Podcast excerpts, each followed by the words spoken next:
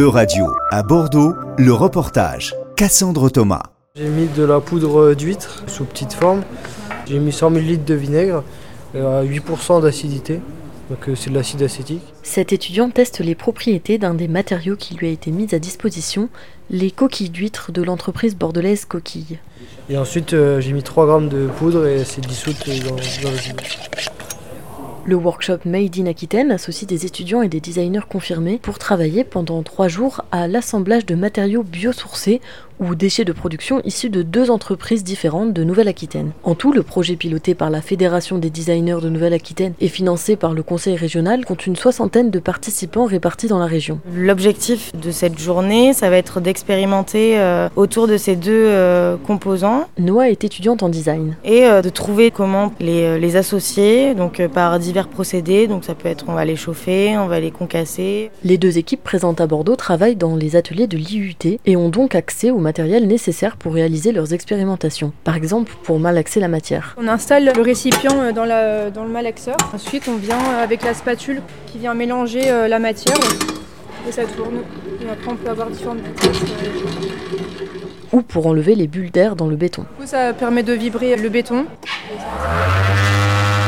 Et concrètement, l'objectif de ces expérimentations est de trouver une nouvelle utilisation aux matériaux. Donc là, on a essayé par exemple de réaliser de l'enduit. Euh, on a essayé de créer à partir du béton euh, et de la coquille d'huître, mélanger des fibres de bois à l'intérieur bah, pour voir ce que ça fait, pour voir si ça le rend le plus solide. La première édition du projet MAD en 2022 associait 6 entreprises contre 10 cette année. Pour Stéphane Goubet, aux commandes du projet, cela montre qu'il y a une réelle préoccupation de valorisation des matériaux biosourcés et des déchets.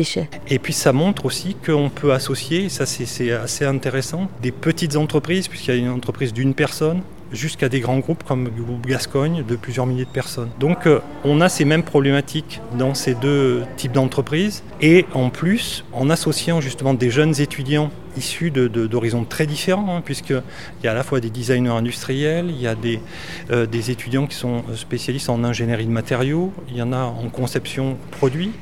Euh, donc voilà, tous ces, ces différents profils s'enrichissent mutuellement et enrichissent toute la réflexion qu'ils peuvent mener autour des matériaux. Paris gagné pour cette étudiante qui souhaite travailler dans ce secteur et à qui le workshop a beaucoup plu. C'est une, expérience où on peut un peu sortir des sentiers battus, mais en fait on peut tester tout ce qu'on veut. Genre il n'y a pas le truc de euh, notre professeur nous dit ok vous allez agir de telle manière, vous allez suivre tel protocole.